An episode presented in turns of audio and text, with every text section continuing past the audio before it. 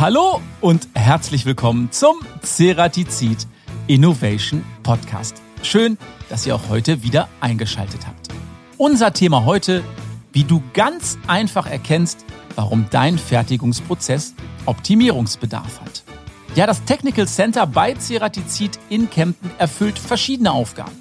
Neben regelmäßigen Kunden- und Mitarbeiterschulungen werden neue Werkzeuge getestet, aber auch Optimierungsprojekte durchgeführt. Von der Werkzeugauslegung für neue Bauteile bis hin zur Zeitberechnungsstudie arbeiten die Anwendungstechniker intensiv an Lösungen für Kunden, um letztendlich das Optimum aus den Zerspannungsprozessen herauszuholen.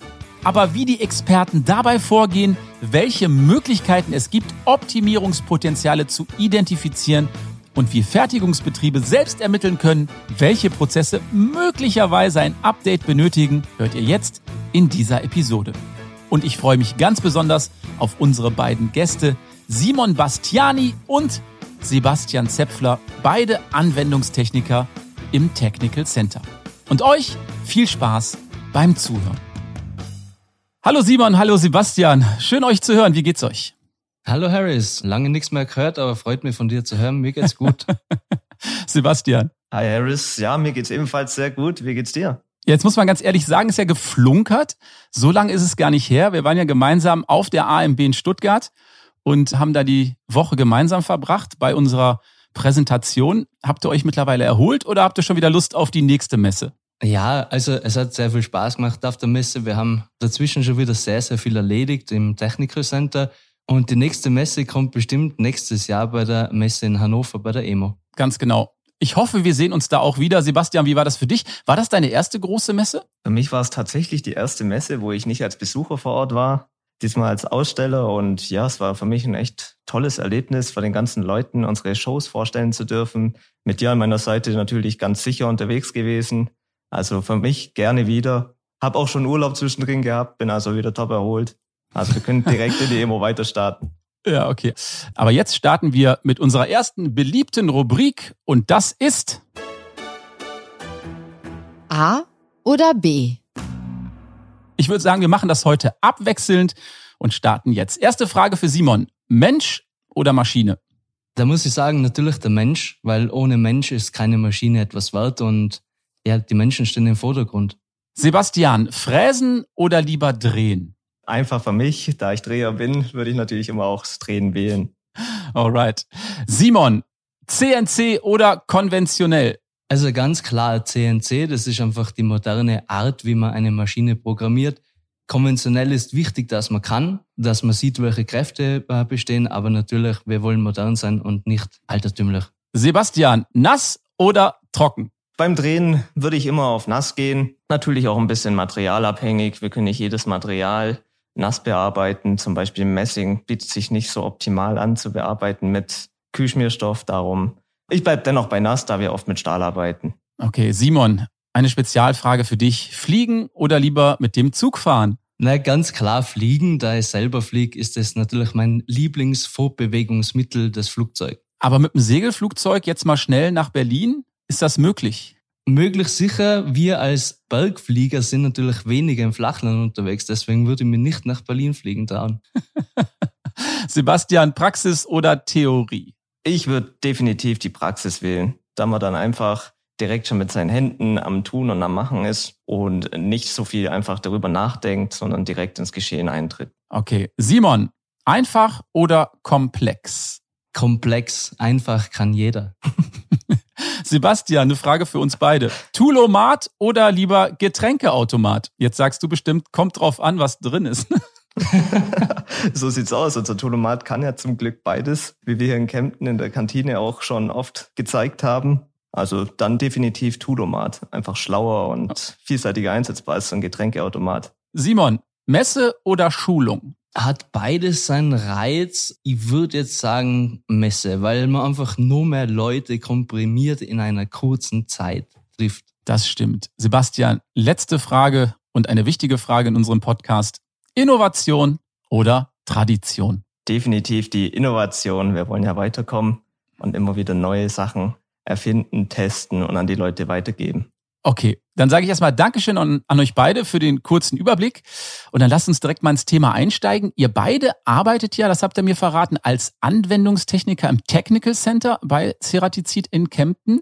Simon, erzähl uns doch mal ganz kurz, was sind denn da so eure Hauptaufgaben? Ich glaube, das ist relativ vielfältig. Ja, also uns wird im Technical Center nie langweilig. Wir haben nur kurz zur Einführung drei Maschinen bei uns, drei CNC-Maschinen, zwei Fräsmaschinen und eine Drehmaschine. Und die Hauptaufgaben bei uns sind grob durchgesagt Schulungen für interne Mitarbeiter, aber auch für unsere Kunden. Wir machen auch zum Beispiel diese Woche haben wir Schulungen für unsere nicht technischen Mitarbeiter gemacht. Das heißt, Personen aus der ähm, Personalabteilung oder Lohnverrechnung oder Buchhaltung kommen zu uns, schauen sich an, welche Werkzeuge wir da verwenden oder was wir überhaupt als Firma verkaufen. Ein wichtiger Part ist dann auch Versuche, sei es für unser Produktmanagement mit neuen Werkzeugen, oder dann auch für unser Projektmanagement-Team. Das kann einmal sein von einem Problemwerkzeug, das nicht so richtig funktioniert. Der Kunde hat keine Zeit, das zu optimieren. Dann schauen wir, ob wir das besser hinbekommen. Und das kann dann enden bis zur kompletten Bearbeitungsstudie, wo dann die ganze Strategie ausgelegt wird, bis Probebearbeitung und dann Übergabe an Kunden. Was auch ein riesig großes Thema bei uns sonst noch ist, ist Marketingthemen. 95 Prozent aller Bilder und Videos die mit Zerspannung zu tun haben, wurden in Kempten gemacht. Zu guter Letzt noch Kundenbesuche. Wenn Werksführungen sind, dann bekommen die Kunden bei uns ein kleines Praxisprogramm, wo wir die Highlights von unserem Katalog zeigen. Und es werden auch so kleine Hausausstellungen durchgeführt, wo dann verschiedene Partner wie zum Beispiel DMG, Zoller oder Fuchs bei uns im Haus sind und sich da präsentieren. Also wirklich sehr, sehr vielfältig. Sebastian, wie sieht das bei dir aus? Bist du da auch in allen Bereichen beteiligt oder hast du da so eine Kernaufgabe im Technical Center? Ja, tatsächlich teilen wir uns die Aufgaben auf. Der Simon und unsere weitere Kollege Andreas sind im Bereich Fräsen sehr stark unterwegs. Und ich komme ja vom Drehen, wie wir vorhin schon festgestellt haben, und bin da an meinem Drehfräszentrum im Einsatz und habe dann halt im Schwerpunkt die Aufgaben, die sich aufs Drehen beziehen. Simon, du hast vorhin gesagt, dass ihr im Technical Center auch Prozessoptimierung für Kunden prüft, selbstverständlich. Kannst du uns da vielleicht mal ein schönes Beispiel nennen? Also mir persönlich ist eine Firma in Erinnerung, die Firma Miltech, die haben ein Projekt reingeschickt, da ist um Bearbeitung vom martensitesten nicht rostenden Stählen für die Luftfahrtindustrie gegangen. Und da haben wir eine Zeitstudie erstellt, über Hypermill programmiert und da ist dann ein Endergebnis von ja, ungefähr 30 Minuten Bearbeitungszeit rausgekommen. Das haben wir dann dem Kunden so geschickt und der hat dann gesagt, das kann gar nicht sein. Wir brauchen da ungefähr 20 Minuten länger und haben dann gesagt, das müsst ihr uns erstmal beweisen, dass ihr das so schnell könnt.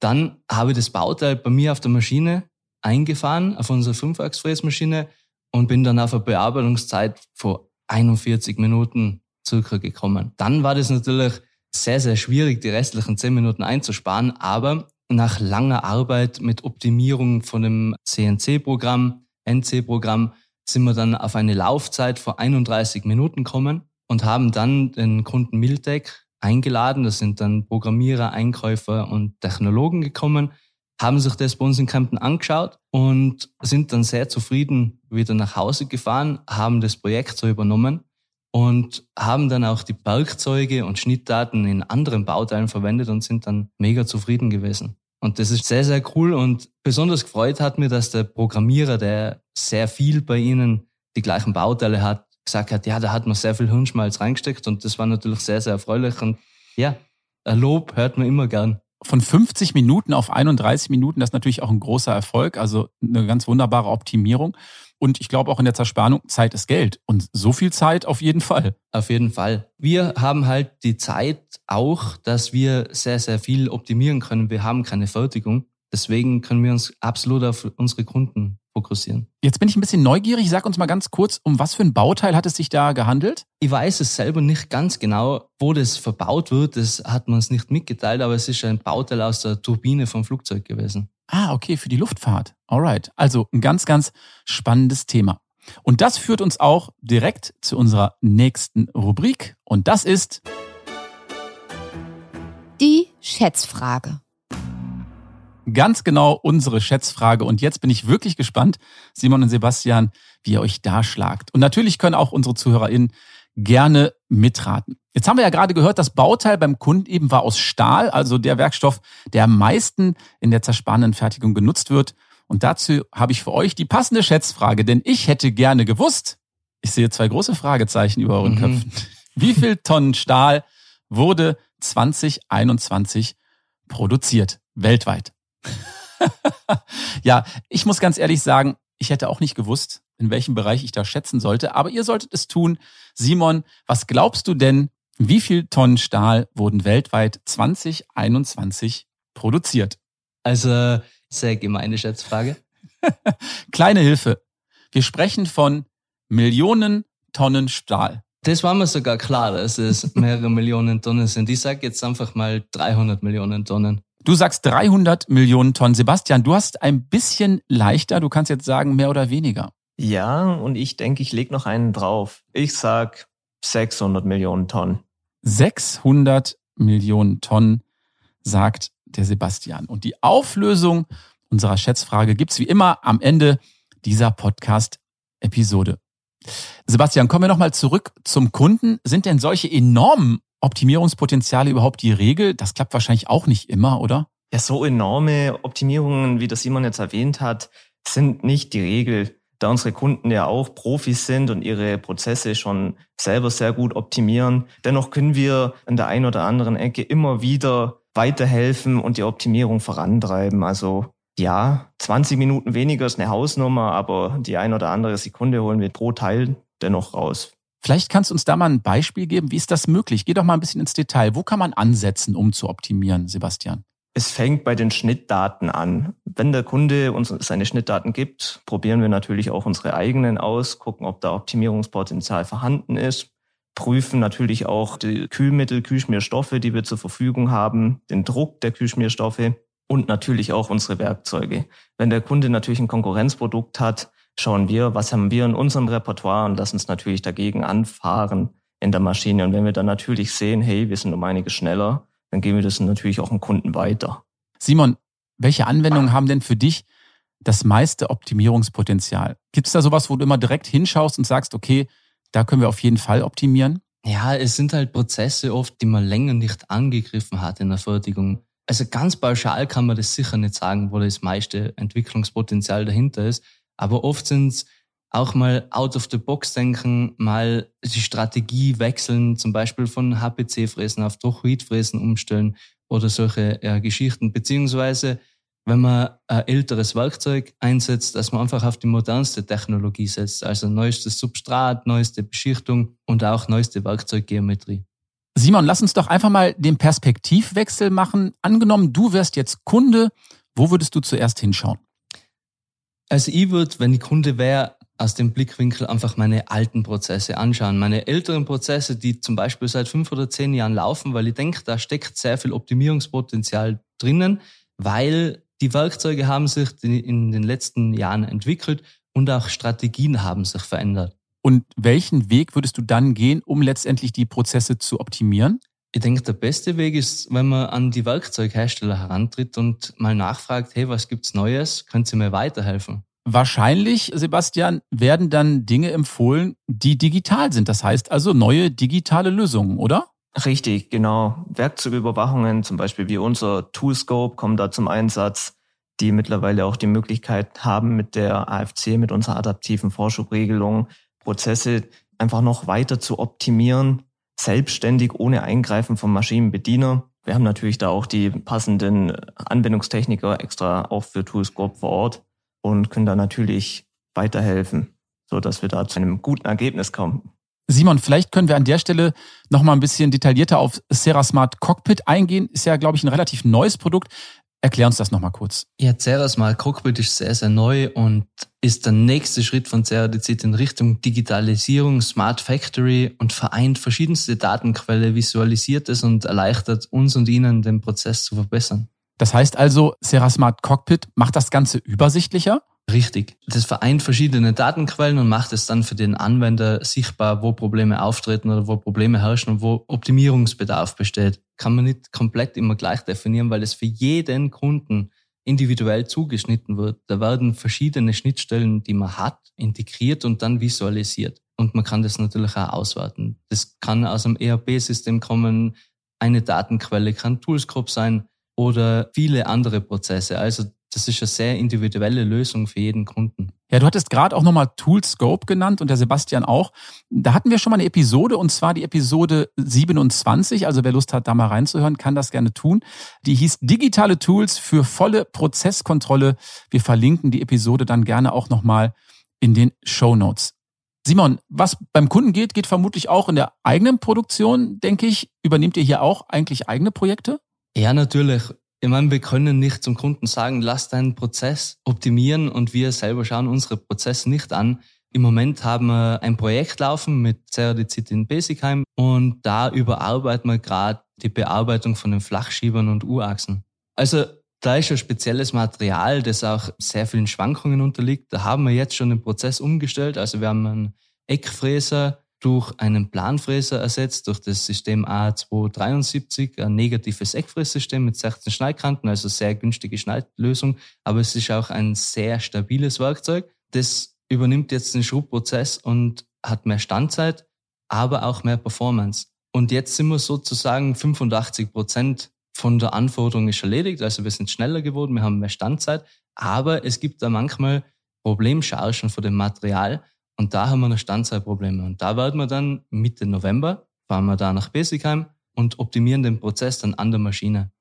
Und wir hoffen natürlich, dass wir das dann positiv abschließen können. Klingt für mich im Detail jetzt auch oftmals relativ komplex. Und da stelle ich mir die Frage, wird nicht nur der Prozess optimiert, sondern müssen sich auch die Anwender optimieren, also beziehungsweise ihre Fähigkeiten optimieren, Sebastian? Müssen wir dann noch schulen? Definitiv. Dafür haben wir auch in unserem Tech Center unsere Schulungen, die wir zusammen mit unseren Technical Trainern erarbeiten und zeigen einfach unseren Kunden, wie auch unseren Außendienstlern, unseren Anwendungstechnikern im Außendienst, was mit unseren Werkzeugen überhaupt alles möglich ist, was für Techniken in der Zerspannung gibt.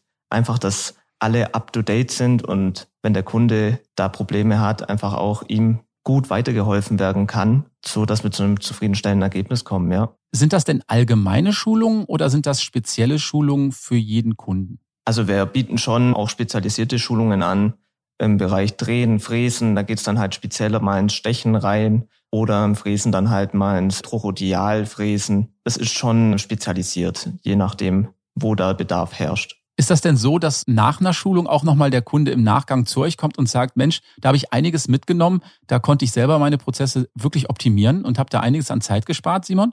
Ja, das kommt durchaus vor. Das Schöne ist, man kann bei uns mit den Werkzeugen ans Limit gehen und muss es nicht an seinen Maschinen daheim machen. Das heißt, man kann die Werkzeuge bei uns bis ans Limit führen und wenn es mal bricht, ist es nicht so schlimm. Und das will man in der eigenen Fertigung nicht haben, dass das Werkzeug bricht und bei uns ist das sozusagen kein Problem. Sebastian, was hast du so für Feedback bekommen? Hast du auch schon den einen oder anderen gehabt, der sich im Nachgang nochmal gemeldet hat und dementsprechend auf Grundlage eurer Schulung dann optimiert hat und sehr zufrieden war? Definitiv. Wir haben oft Kunden vor Ort, die ihre Werkzeuge stark schonen wollen, sehen dann bei uns, dass wir in unseren Shows teilweise ohne Kühlschmierstoff mit dem doppelten Vorschub oder den, generell den doppelten Schnittwerten, wie der Kunde bei sich fährt, fahren. Und dann öffnet es den Kunden meistens den Augen. Und ja klar, kommen die dann im Anschluss gerne mal auf uns zu und sagen, boah, das hätte ich jetzt nicht gedacht. Eure Katalogwerte kann man ja wirklich fahren oder tatsächlich teilweise sogar noch übertreffen. Also wir öffnen dem einen oder anderen definitiv die Augen mit diesen Schulungen und unseren Vorführungen. Jetzt merke ich gerade, das Schulungsthema ist ein relativ großes Thema. Vielleicht machen wir dazu auch einfach nochmal eine eigene Podcast-Episode. Ich denke, das könnte sehr gut funktionieren, dass wir da aus dem Schulungsbereich im Technical Center vielleicht auch nochmal ein bisschen mehr ins Detail gehen. Mit Blick auf die Uhr, Simon und Sebastian, muss ich sagen, wir sind schon fast am Ende unseres Podcasts angekommen. Ich würde an der Stelle aber noch gerne mal so ein kurzes Wrap-up machen, was wir heute besprochen haben. Lass uns das doch mal ganz kurz zusammenfassen. Das heißt also, jede Bearbeitung, Anwendung kann optimiert werden. Können wir das so stehen lassen, Simon? Klar, man muss seine Prozesse immer anschauen. Immer, das ist ein laufender Prozess. Man muss immer checken, passt der Prozess noch so, oder kann ich was besser machen? Dann habe ich mir noch notiert, zunächst müssen Optimierungspotenziale identifiziert werden. Ganz klar, Anwendungen und Prozesse, die schon älter sind, haben höheres Potenzial zur Optimierung. Können wir auch so festhalten, Sebastian, oder? Definitiv. Werkzeuge und Techniken für die Prozesse entwickeln sich weiter und das sollten wir definitiv anfangen. Und selbstverständlich, neue digitale Möglichkeiten nutzen. Wir haben Toolscope besprochen, wir haben Cera Smart Cockpit besprochen. Ich denke, dazu gibt's dann auch in den Show Notes noch die ein oder andere Information zu den entsprechenden Seiten. Und natürlich an den Werkzeugpartner wenden. Wir freuen uns natürlich, wenn man sich an uns wendet, um immer up to date zu sein. Also Simon, wenn ich das richtig verstanden habe, dann ist das Technical Center für Ceratizid ungemein wichtig. Und ich habe gehört, es soll schon bald Veränderungen geben. Verrat uns doch, was ist für die Zukunft geplant? Naja, also das hat mir das schon richtig erzählt. Wir werden im Dezember umziehen in ein neues Technical Center, als auch ein neues Gebäude, bekommen in dem Zug zwei neue Fräsmaschinen, eine DMC 90P und eine DMV 115. Und die werden auch automatisiert, beziehungsweise unsere Dreiecksfräsmaschine wird mit der Promot-Anlage in Zusammenarbeit mit Gressel automatisiert. Und Sebastian, wie sieht's im Schulungsbereich aus? Können wir da auch was Neues erwarten? Ja, wir werden in den kommenden Jahren definitiv unsere Schulungen anpassen und man kann sich als Kunde schon auf neue, abgeänderte Schulungen freuen, definitiv. Okay, wir fassen also zusammen, alles wird am Ende digitaler und smarter. Ja, dann würde ich doch sagen, vielleicht sprechen wir uns nochmal in der Runde nach dem Umzug. Dann können wir mal besprechen, was es alles Neues gibt und wie es im neuen Technical Center so läuft. Hättet ihr Lust drauf? Ja, du musst natürlich auch vorbeikommen, bist herzlich eingeladen. Okay, dann machen wir das. Und vielleicht machen wir mal einen Videopodcast und dann schauen wir mal rein bei euch. Ich sage erstmal Dankeschön an der Stelle, aber eine Kleinigkeit dürfen wir nicht vergessen. Wir haben ja noch die Auflösung unserer Schätzfrage. Denn wir haben gefragt, wie viel Tonnen Stahl wurden 2021 weltweit produziert? Simon hat gesagt, das müssen ziemlich genau 300 Millionen Tonnen gewesen sein. Und der Sebastian hat gesagt, nee, nee, nee, weiß ich besser. Das sind ungefähr 600 Millionen Tonnen Stahl. Und hier kommt die Auflösung. Im Jahr 2021 wurden nach Angaben von World Steel weltweit insgesamt 1950,5 Millionen Tonnen Stahl produziert. Das mit großem Abstand bedeutendste Herstellerland war 2021. Simon und Sebastian, was glaubt ihr? China. Absolut richtig mit 1032 Millionen Tonnen. Wer hätte es gewusst? Aber das war auch eine gemeine Frage, das konnte man eigentlich nicht wissen. Aber ihr wart ja gar nicht so weit weg. Eine Kleinigkeit habe ich allerdings noch. Ihr kennt ja vielleicht auch schon auf Spotify unsere Ceratizid Innovation Playlist und jeder Podcast Gast darf natürlich gerne einen Song beisteuern. Simon, was wünschst du dir für einen Song? Also für mich war das relativ schwierig auszusuchen, aber ich bin für Lars Eriksen und Stay True. Muss ich ganz ehrlich sagen, kenne ich noch nicht, aber werde ich auf jeden Fall mal reinschauen. Was ist das für ein Stil? Was ist das für eine Musik? Also mir gefällt es besonders, weil das Saxophon dabei ist. Ja, ich finde, ein cooler Sänger aus Schweden, muss man mal zuhören. Ist ein bisschen alternativ, aber schön. Ah, okay. Packen wir auf die Playlist. Sebastian, wie sieht's bei dir aus? Ja, ich habe mir da gar nicht so viel Gedanken gemacht, da Simon mir schon im Vorfeld berichtet hat, dass er da sich den Kopf zerbrochen hat. Und ich habe einfach genommen, was mir so im Kopf war. Und ich habe mich für Riptide von Vance Choi entschieden. Ein Lied, was ich einfach früher oft im Radio gehört habe und trotzdem immer noch gerne höre. Da habe ich mir gedacht, sollen die Leute sich vielleicht auch mal anhören. Klingt ganz gut und ja, weckt bei mir mal ein bisschen Urlaubsfeeling. Darum habe ich gedacht, das wird's. Das packen wir dann auch mit auf die Ceratizid Innovation Playlist. Simon, Sebastian, es hat großen Spaß gemacht. Ich sage Dankeschön an der Stelle. Und wenn ihr im neuen Technical Center seid, vielleicht gibt's dann neuen Content hier bei uns im Podcast. Ich sage Dankeschön. Bis zum nächsten Mal. Danke, bis zum nächsten Mal. Ciao.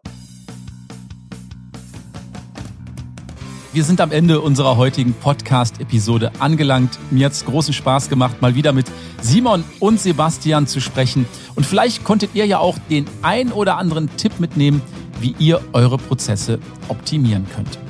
Alle Informationen findet ihr entsprechend heute in den Show Notes. Und selbstverständlich solltet ihr Fragen haben, Anregungen oder vielleicht auch einen Tipp für einen spannenden Podcast-Gast, schreibt uns gerne eine E-Mail an teamcuttingtools at ceratizid.com. Und wie immer freuen wir uns, sollte euch unser Podcast gefallen, über eine positive Bewertung auf den gängigen Podcast-Plattformen. Für heute sage ich Dankeschön, bis zum nächsten Mal, bleibt gesund, tschüss und bye bye.